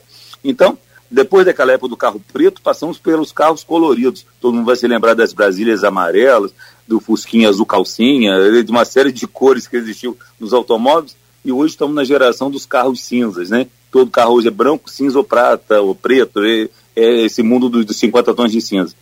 Mas o volume de automóveis aumentou muito, então as caixas de hoje não suportam. Tem que ter uma mudança realmente no, no desenho viário da cidade. E algumas ruas eu acho que não comporta realmente a ciclovia e precisamos ter acesso ao centro. Eu acho que tudo isso é um diálogo de, de conversa para a gente entender como é que vai ser o funcionamento para que o centro não morra mais ainda. Né? Ele está totalmente já decretada a falência. Nós precisamos de uma, revitalização real e muito importante para o centro de Campos. Não, essa coisa tem que ser discutida sim. Inclusive, isso tem muita, muita registro e, e, e, e testemunho de ponto de ciclovia que fica ocioso, né? Sim. Agora, agora que não dá também é para, é desculpe, é comerciante, é. qualquer que seja, qualquer, qualquer setor que seja, querer fazer é, espaço na rua de vaga, de, vaga particular. Aí não, não, não dá. Esse eu abomino total. É, é a, a, vaga na frente da minha loja não é para o meu funcionário, nem para o meu gerente, nem para mim. A vaga seria para cliente. Então, volto a insistir no, no rotativo, o estacionamento rotativo é muito importante. Voltei a cobrar Vladimir isso, ele disse que é um projeto que não está esquecido, o estacionamento rotativo. A gente está tendo a experiência, até agora Paris está tendo uma mudança lá em Paris também, com, com rotativo, com relação a carros SUV, que são maiores, ele vai pagar bem mais caro. Mas já tem, existe algum projeto também para campos com relação ao rotativo, que na primeira hora e na segunda hora você pague um real e na terceira hora aí você vai pagar dez reais, entendeu? Mas existe isso, realmente, para poder trazer uma circulação, um fluxo de, de, de, de, de pedestres, de clientes, para movimentar a nossa área central. Eu realmente agora precisamos trazer que o centro seja atrativo. O centro hoje, duas e meia, três horas da tarde, os bancos praticamente não funcionam. Os bancos são quase todos online, todos digitalizados. Então não existe mais aquele fluxo. E ainda agora, tirando o mercado, vai ser uma outra retirada de público maior ainda do centro de campo, né? Que nós tínhamos aquela história. Eu, eu tive feira das máquinas, gente. A pessoa vinha e descia no mercado, caminhava pela, pela João Pessoa e chegava na Rua dos Andrades. Eu tinha todo esse movimento. Hoje funciona a rádio aí de vocês. E aí, realmente, a gente tinha esse fluxo de, de pessoas circulando pela cidade toda. Precisamos voltar a trazer esse fluxo novamente. Os centros, realmente, não é um caso só de campo. Nós temos cases de sucesso Recife, São Paulo, Bahia. Bahia também bateu cabeça, o Pelourinho foi certo, depois deu problema, deu problema. Então, vamos ver, trazer experiências desses de fora e para poder a gente adaptar às nossas, nossas necessidades. Eu estou muito aberto a isso aí e fortaleci muito. Então, ontem foi um dos assuntos muito tocados na diretoria da CDL para poder a gente voltar a trazer, a voltar não, insistir em trazer grandes nomes. Estamos pedindo até apoio ao Sebrae para que grandes nomes estejam aqui na nossa cidade em breve para a gente estar debatendo esse assunto. E eu acho que tem que ter um envolvimento, é, não só da imprensa, mas dos universitários, de toda a população que vai usufruir campus daqui para frente. Eu quero virar a chave para a eleição, é. mas é só para deixar claro, é, eu estou falando o seguinte: é, o comerciante, que é exemplo das farmácias, faz recuo da sua área, é, recuo de, da sua calçada e bota ali vaga, perfeito. Dá aula, né, Maurício? O cara está dando aula. Não, só um segundo, Edivar, só um segundo. que você não pode fazer, como ocorre na Formosa, por exemplo, para citar um exemplo, e que você usa a calçada, depois da calçada pública, como vaga cativa quer que seja de, do, do, dono da empresa, do funcionário ou do, do, do, cliente, não é. É área pública. E, e, e, e, aquele protesto que passou de qualquer limite ao, ao, ao fechar a rua, botar pneu, era para manutenção de vaga, de, vaga de, de querer fazer é, é, espaço público de vaga, de vaga particular. Entendeu? É, é, eu estou extinguindo. Como você faz na FEMAC, fazer o recuo ali, como a Folha da Manhã fez, comprou um terreno do lado e fez um estacionamento, perfeito. Se arca com as vagas. Agora, querer fazer do público vaga, não. É, isso, é, isso não. É, isso, eu acho que o empresariado é, de fora que está vindo investir na cidade, essas redes de farmácias, eles estão dando aula realmente, e o empresário local não está conseguindo enxergar. Você vê que todas essas redes de farmácia é uma área, um espaço físico pequeno para sua empresa e uma área grande de estacionamento. Né? parque e piso, fazendo estacionamento, gerando vagas. Teve uma outra área que, exemplo, todo mundo falava da decadência, da falência da 28 de março, quando a 28 de março perdeu a chance de se estacionar. Hoje é um eixo extremamente procurado para grandes negócios, é a 28 de março. Recentemente, agora você sabe que foi vendido lá o espaço da, da Campus Neon, mas a 28 de março ela é buscada por grandes redes como Burger King, McDonald's, porque elas entendem a 28 de março como um eixo de ligação de trânsito bom que sai de Campos, que vai ter o Porto do Açúcar, que vai para o Farol, que vai para São João da Barra, elas enxergam que a 20 de março é um grande eixo comercial. Por isso que é a grande procura por essas empresas. Se, se você perceber, desculpa, Divar, é, você perceber é, da, da, é. da, ali a partir da Felipe Web em diante, sentido TUF, Jockey, o crescimento é notável. Então, aí o que, que vai? O McDonald's já pegou uma área ali na 28 de março, com um cruzamento com Arthur Bernardes, eu posso estar falando e aí, o que? Vai gerar estacionamento, vai fazer drive-thru. Eles enxergam a necessidade. Mas ainda a nossa mentalidade empresarial, é, é, até a minha, a minha própria empresa, era daquela época que se eu comprava um terreno, um 30%, eu queria ocupar a área toda. Se eu fosse reconstruir a FEMAC hoje em dia, eu estaria realmente preocupado. E eu já penso em pegar uma área aqui e destinar realmente para estacionamento. Eu preciso dar conforto ao meu cliente. Se eu quero trazer meu cliente aqui, hoje a loja física só vai sobreviver com encantamento. Apesar que você vai ter que encantar. Qual a diferença da loja presencial para um digital. Porque você vai conseguir falar assim, olha, essa caneta, você vai procurar no digital, mas você vai na loja física porque você pode pedir pelo digital. Não, mas eu vou lá na loja do Júnior porque lá, além de ver a caneta, eu vou experimentar, eu vou testar, tem outras canetas. Eu, é, chego lá, tem um cafezinho, tem uma coisa gostosa, eu estaciono, eu gosto de passar o dia lá, ele vai me mostrar alguns livros, vai mostrar alguns papéis. Só vai sobreviver com encantamento. Isso eu tenho reunido muito a equipe para falar sempre esse assunto. Hoje a loja física só sobrevive se tiver encantamento. Então, o encantamento é, desde o estacionamento. Ah, essa é, é, é, a regrinha antigamente que tinha, tem que atender bem. Muito mais hoje em dia, muito mais. A concorrência do digital é muito forte e hoje em dia é muito comum a pessoa vai buscar no digital, é prático, é cômodo e é toda a rede de televisão, todo mundo fazendo mídia do mundo digital, entendeu? Então, é, o presencial para sobreviver, ele vai ter que lutar muito. E a, a, as farmácias é, um, é uma aula para o empresário campista, Aí, continua o empresário vendo a farmácia assim ainda, cara comprando terreno novo hoje em dia, ainda constrói a farmácia ocupando toda a área ainda. Eu falo, gente, será que não deu para ver que o cara ali que veio de fora botou uma, uma a maioria, 60% do terreno é estacionamento, é, é, é para conforto do cliente. Então, às vezes, a gente precisa aprender realmente com alguém de fora, vindo, vindo dando esse exemplo aqui. É, na própria João Pessoa. João Pessoa é um comércio, acho interessantíssimo. Por mim já tinha virado calçadão há tempo, porque acho que era muito mais conforto para o pedestre quando a gente solicita no final do ano o fechamento da João Pessoa, eu, eu, eu vejo a felicidade das pessoas. É, já chegaram a achar a fala assim, de, ah, por que você não sugere até a gente botar carrinho de supermercado, para a gente apenas das compras já vai botando, como se fosse um grande shopping, um grande mercado mesmo ali, a João Pessoa. E eu imagino, visualizo a João Pessoa dessa forma.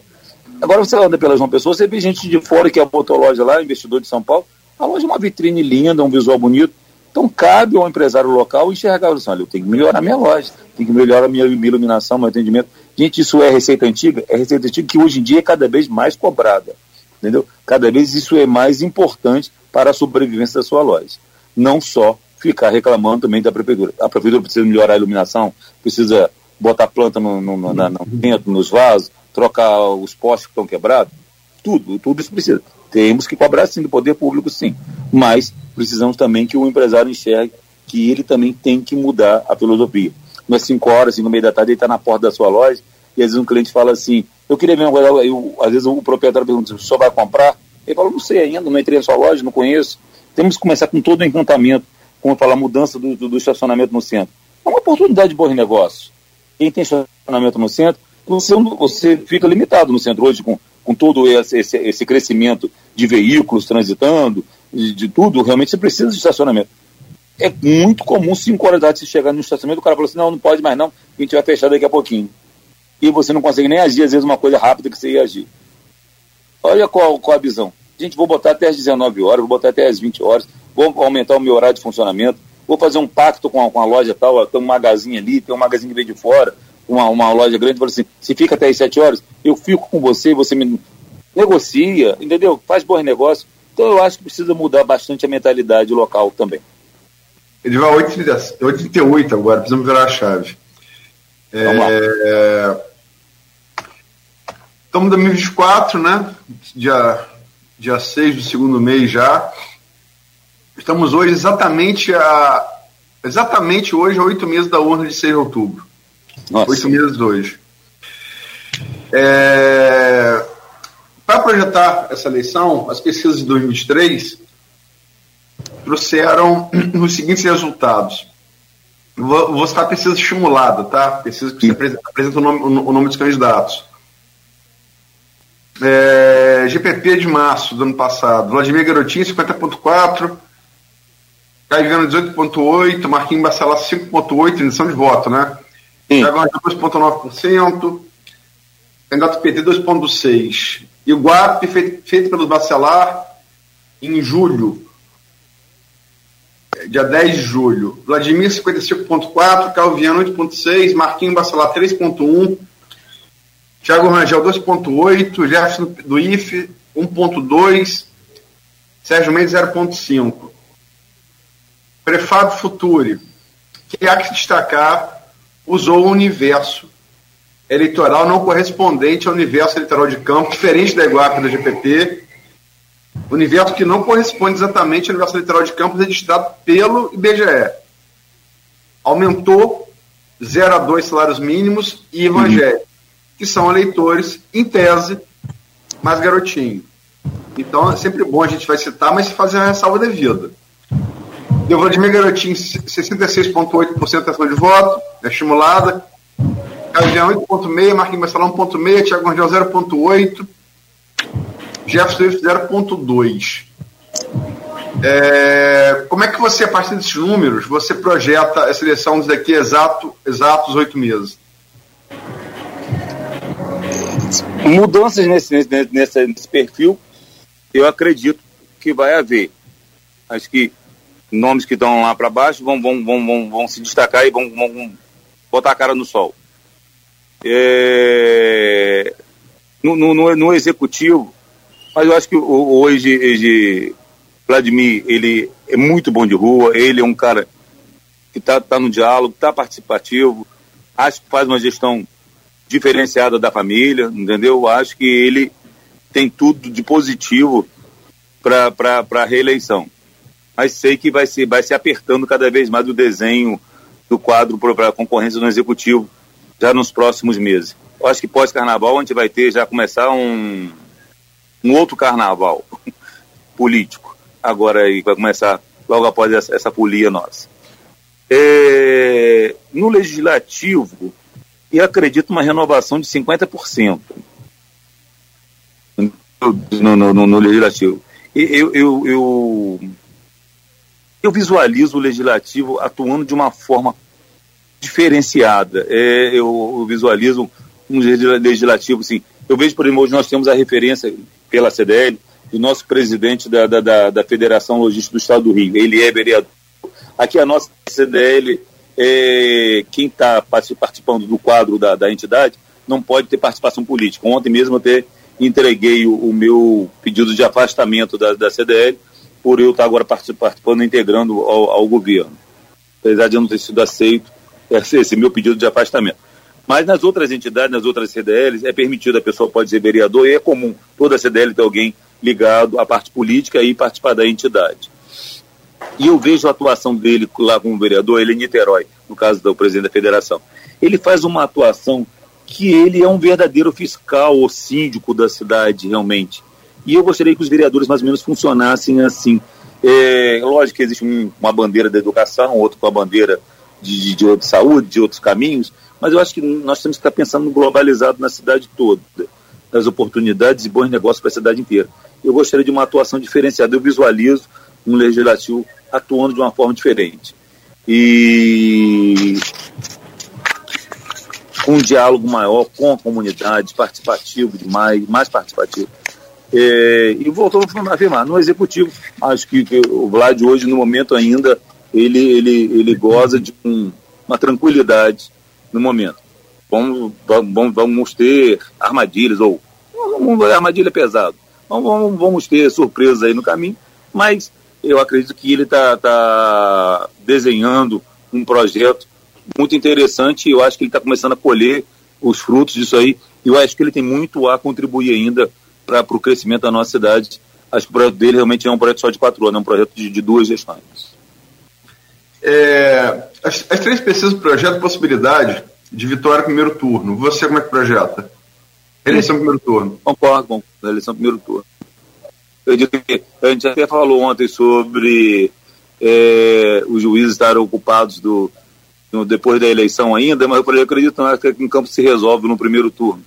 Entendeu? Da forma que se desenha, da forma que se está a atuação, ou a, e a preocupação com o município. No, na, no final do nosso ano, por exemplo, é, é, eu digo que nós precisamos de captação de recurso. E Vladimir é muito bom nessa coisa de captar recurso ele, ele enxerga isso. Isso em outras cidades, como Macaé aqui do lado, existe um secretário só para isso, só para captação de recursos. Isso, já o, o prefeito faz isso.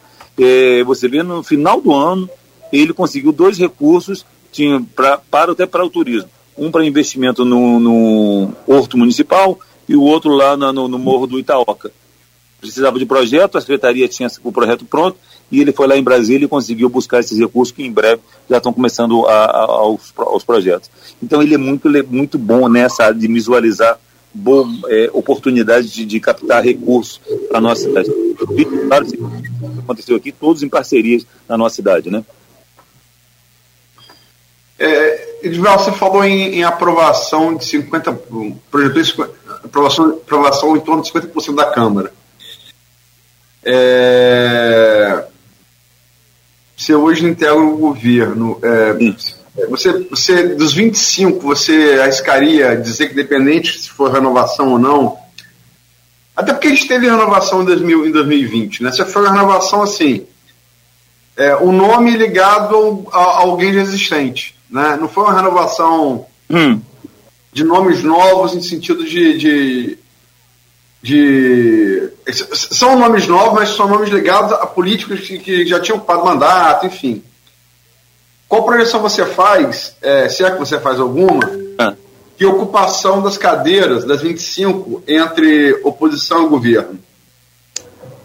Eu ontem comecei a tentar, quando eu sabia que eu ia falar com você hoje, comecei a, a tentar escrever aqui alguma coisa nessa área aí. Mas eu acho que a gente vai ter quatro da oposição reeleito. Vou. vou... O que, que eu vejo? Edivar saiu. Deve ter entrado alguma alguma ligação, alguma chamada lá, enquanto ele reconecta aí, ou caiu a conexão dele, Luiz? Voltei, voltei a conexão? Voltou? Voltou. Ah, não tá bom. Vamos lá. Eu acho que quatro, quatro da, da, da, oposição serão reeleitos e eu acho que a metade da, da situação também se, se reelege. Entendeu? Mas é, não, vou, não vou citar nomes aqui não, mas é, e, e vem um, um nome, vários nomes novos aí, apoiados pelo governo ou não. É, eu acho que temos é, bons nomes também surgindo por aí, realmente sim, também. Então é, eu, eu faço mais ou menos essa conta. Eu, eu, eu não sou jornalista assim como tem essa visão jornalista como você, mas é, eu penso, acho que vai acontecer mais ou menos por aí. Acho que, que o Vladimir está numa tranquilidade ainda, realmente, da reeleição no primeiro turno, e, e vejo no, no legislativo isso acho que mais uns quatro da oposição tem uma garantia de, de reeleição e talvez a metade da situação. É. Alguns secretários que vão ser candidatos, é, tem toda uma colocação aí que, que começa essa dança das cadeiras, né? A proporção que você dá mais ou menos é, é mais ou menos o que você falou, né? É. é a oposição, a oposição Faria 4 em 9, metade, né? 50%, é, metade do governo. É, é, não, é porque, porque eu acho que proposição fazer 5, eu, fiz, eu teria que mexer com algum outro partido novo, porque eu acho que a oposição poderia conseguir fazer 5 cinco nomes, ou seja, mas eu acho que aí vai ter que mexer em legenda. Eu, eu, eu, eu sinceramente, tenho burrice nessa área aí, eu não, não sou não sou bom nessa, nessa, nessa arte de, de, de, de analisar isso aí. Mas, assim, é porque eu comecei, eu começo a analisar nomes, eu não, eu não analiso partido. Aí depois, quando alguém põe me orienta, eu falo, não, Edivar, tem a parte partidária, entendeu? Porque eu tinha até apontado cinco nomes da oposição. Aí a pessoa falou, não, não vai porque tem problema partidário. Então, por isso que eu já, já cheguei a quatro. Eu ontem conversando com a pessoa que entende é, de, de, de, dessa, dessa dança das cadeiras. Eu pergunto porque eu, eu vou pegar a pesquisa ah. de julho, que foi comandada pelo Bacelar. Você está coberto de razão. Eu não quero arriscar, porque pesquisa. É, pesquisa para eleição proporcional legislativa é muito difícil. A pesquisa que dá mais certo para legislativa é Senado, porque é majoritária, é a única majoritária. Sim. Todas as demais são muito difíceis, depende de legenda. Enfim, é depois é, cota de candidato, é mulher, enfim, é, é complicado. Muito complicado. Muita coisa Agora, tomando, tomando por base a IGUAP feita pelos Bacelar, e é um instituto Iguape é, é, com credibilidade, e tem Teflon, que foi comandado pelo grupo político opositor, né? É, dos, dos 25 candidatos mais citados, não quer dizer que o mais votado seja eleito, ele já disse aqui, é proporcional, né? Mas dos 25 mais citados, 18 eram de Vladimir. 18. É, e também outro dado que outro, dado que assim é interessante. É, a aprovação do governo Vladimir pelo Iguape, feito pelo Bacelar, foi de 74,7%. Ótima para 12,6%, boa para 38,5%, regular positiva para 23,3%. eles dividem regular positivo e negativo, né? É a metodologia do EGUAP. Mas, ou seja, dividido aí entre essas três fatias, a aprovação do governo Vladimir, aprovação do governo Vladimir em julho, ela é de 74,7%. Enquanto a, a pergunta aqui, o senhor aprova ou reprova a Câmara de Vereadores de Campos? Aprova, 35,5%. Reprova, 38,6%. Não sabe, não respondeu, 26%. Ou seja, a, eleição, a, a, aprovação de Vladimir ela, ela é, é, mais que o dobro, era, mas pelo menos lá em julho, mais que o dobro da aprovação da Câmara, né? Da aprovação da Câmara, bem mais. E, e, as coisas talvez, as próximas pesquisas podem indicar também que com essa novela da Lua, essa, essa diferença pode ter aumentado, né? Sim, eu acho que o desgaste foi muito grande, né? E aí eu acho que, acho que como, como eu falei, se tivesse partido para um diálogo de, um, de, uma régua mais alta, eu acho que é, é, contaria ponto, eu acho que ele mudaria até o perfil. Mas eu acho que, que a imagem vendida não, não foi boa. Acho que deu um desgaste muito grande e, e, e, e Vladimir acabou surfando nisso aí. Nogueira? Pois é, 8,50 não é boas análises do, do, do, do Edivar. Agora você não falou sobre mulher. Não sou analista não, é, Cláudio. É, daqui a pouco você vai ser. Eu sei não. que a luz aperta, é, tem jeito não. tá preparado. Me diga aqui, e sobre essa questão de mulheres na, na Câmara, ou mulher na Câmara, como é que você vê essa ausência hoje com 25 vereadores homens na, na Câmara hoje? E, e a exigência não passou, né? A exigência da, Conta, né? É, é. Vai caber muito ao, ao, eleitor, ao eleitorado, enxergar as potencialidades femininas. Nós temos boas candidatas, temos até algumas que deveriam ser candidatas, mas não são, mas é, temos bons nomes na nossa cidade que podem muito contribuir para o legislativo, entendeu? Eu acho que é muito importante a gente ter a participação feminina lá dentro, sim. É, é, eu, eu, queria, eu queria muito uma uma mudança. Eu acho que a gente está tá pronto para ter essa mudança na cidade, uma mudança é, de qualificação política. Quando eu, quando eu falo de trazer alguém de fora, isso, eu acho que quando a gente fala dessa palestra, dessa conversa toda, é para todo mundo, é da área do legislativo, do executivo, para a comunidade, porque eu acho que nós temos que elevar o nosso, nosso diálogo para um, um, um patamar bem mais alto.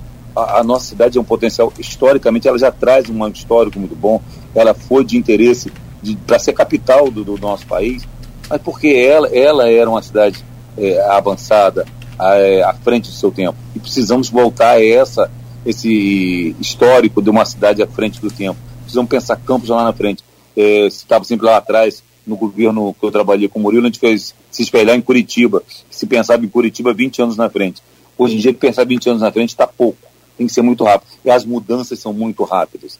Hoje, com o mundo digital, a gente não sabe como é que vai ser o comportamento das pessoas daqui a dois anos, daqui a três anos, entendeu? Eu estava dentro do avião quando falava assim, ah, a robotização vai ser em 2030 para tomar conta do mundo. E não pode, pode não estar tá errado realmente, é bem, bem por aí mesmo, entendeu? E aí eu acho que nós temos que estar lento, atento, atento a todas essas mudanças e, principalmente, mudar um pouco da política que a gente vem trazendo, que vem fazer, acontecendo na cidade. Acho que nós temos que elevar o diálogo, melhorar o debate, pensar no crescimento do município. Tudo que se pensa em eu acho que realmente a oposição é super saudável, temos que ter oposição, mas precisamos ter um diálogo realmente é, em um patamar assim mais alto. Eu, às vezes, com a visão empresarial, e quando eu vejo outras cidades como funcionam, eu falo assim, mas eu queria tanto que, que na minha cidade tivesse esse tipo de diálogo, desse tipo de debate, de se pensar numa campus do futuro, entendeu? Numa campus melhor, voltar a ter o protagonismo como ela foi uma cidade de protagonismo para ser desejada ser capital. E eu quero que nossa cidade seja desejada para investimento, para que as pessoas falem assim, ah, lá tem, do lado deles, junto deles tem, tem um Porto do Açu, lá tem uma planície sensacional, lá tem uma história muito bonita na cidade, tem uma edificação que conta a história, que vamos ajudar a preservar, que vamos melhorar esse pensamento todinho aqui, de, de, de ver as potencialidades da nossa cidade. Eu quero muito que todo mundo, a potencialidade que eu enxergo em Campos, eu queria que todos enxergassem esse grande potencial que Campos tem. Ô, Divan, são 8h54, a gente tem que fechar aqui o programa e encerrar. Só para. Ah, ah, é, passa rápido. Só para. Duas coisas pedir a você. Uma é para você depois um tempinho aí. Eu ia falar isso. Você ia comentário, falar? né? É, é. Comentário. É. Tem muito comentário aqui, eu vou até pedir desculpa por não ter utilizado eles. É, mas o, eles vieram, a maioria sobre turismo, e eles vieram depois que o primeiro bloco tinha passado. Justo. Aí, se eu fosse voltar, eu, é, né? É. Com o maior Tem carinho, muito- para ficar tranquilo que eu vou lá. Fica salvo os É. comentários, Cláudio. Fica, Fica, né? fica, fica. Fica. Tem- salvos. Com o maior carinho que eu vou estar respondendo. Eu te mando o link Muitos aí. Muitos comentários. Bons comentários aí. É, também. Me ajudem, gente. Participem. Como vamos contribuir para esse crescimento do turismo de Campos? Eu acho que é um, é um grande potencial, mas vamos lá. Não, e a- só outra coisa que eu ia te perguntar sobre a emoção aí, a alegria, naturalmente, de toda a família de receber lá a homenagem do velho Ah, é? Né? Ah, praça, né? A Ela praça é que- vizinho seu aí, né, Luiz? Acho que é, é próximo aí, né? Na, ao- ao- cabeça. Álvaro eu estava conversando com o Cláudio mais cedo. Eu não consigo pensar em Edivar e lembrar dessa homenagem sem lembrar da amizade dele com a Luiz É. Barbosa Barbosão. Eu tenho certeza da felicidade dos dois quando eu recebi essa, essa, essa, essa homenagem de ter essa praça, né? Uma homenagem não só para mim, para toda a família e para Campos, de um lutador, de uma pessoa que ele absorvia da mesma forma que eu absorvo cultura com a Luísa, com os historiadores, com as pessoas que eu conheço. Meu pai também era um- uma pessoa que só tinha um ginásio e absorvia muita cultura com a Luísa Barbosa. Era o grande companheiro deles, amanhecia um dia lendo jornal e assistiam todos os jornalismo, debatiam aqueles assuntos. E, e meu pai foi um grande eh, apaixonado também por Campos, apesar de ter nascido em São João da Barra, mas apaixonado pela região inteira. Nasceu lá em Casumbá, Sabonete. Ah, meu pai era um apaixonado aqui pela nossa cidade, pelo nosso desenvolvimento, pelo crescimento. Eu acho, fico muito feliz com essa justa homenagem que ele está recebendo. Em breve teremos essa inauguração. Realmente foi de uma felicidade muito grande. Agradeço ao vereador Rafael de Twin, Álvaro de Oliveira, foram os dois que propuseram, e pela toda a Câmara por ter aprovado por unanimidade essa praça. Em breve estaremos lá pertinho de Aloysio, lá comemorando. Temos até um teatro de arena. Acho que combina. Edivar, por Edivar pedir uma cervejinha, a Luísa vai pedir um petisco. Então vamos fazer cervejinha e petisco nessa inauguração, com certeza. Ah, porque era uma poesia também, né, Luísa? Vai ter que ter uma poesia também. Um... Aí sim. Aí, é, Aí legal. Aí, Aí, aí, aí já é com ele, Fechou. né? Aí faço questão. Vai o Tomarão já se pronunciou. Eu quero falar. O Tomarão falou que quer falar. Então já, já temos até alguns amigos se pronunciando. Tem data já? Já, já, já- não, não, vamos, vamos começar esse assunto até agora. Eu vou, hoje mesmo, quando acabar aqui, eu já vou ligar para a Secretaria de Mobilidade, para de obra, saber como é que tá as ações na, na, interfe- na intervenção na praça, para poder tentar agendar a data. Eu já visualizo na minha cabeça dia 1 de maio, que é dia do trabalhador. É bem a cara de Edivar. meio, meio zangado com feriado, mas não, o feriado cai numa quarta-feira, vai ficar feliz. férias. Vamos ver se, as obras vão dar. Eu que pelo- visualizo isso. Tá certo. Tá bom então, Edivar. Parabéns. Parabéns. É Obrigado bom com vocês. Obrigado por poder compartilhar um pouco do meu pensamento. E estou aberto a, a contribuir às sugestões de vocês. Podem escrever, o meu, meu Instagram é, é aberto, Edivar Júnior 46. E pode mandar sugestões, comentários. A gente vai estar sempre em diálogo. Eu acho que o melhor caminho para se chegar, para encurtar o caminho, é o diálogo. É esse feedback que há entre a gente e vocês. Muito obrigado, Edivar. Aloysio também, muito obrigado por hoje. E até amanhã.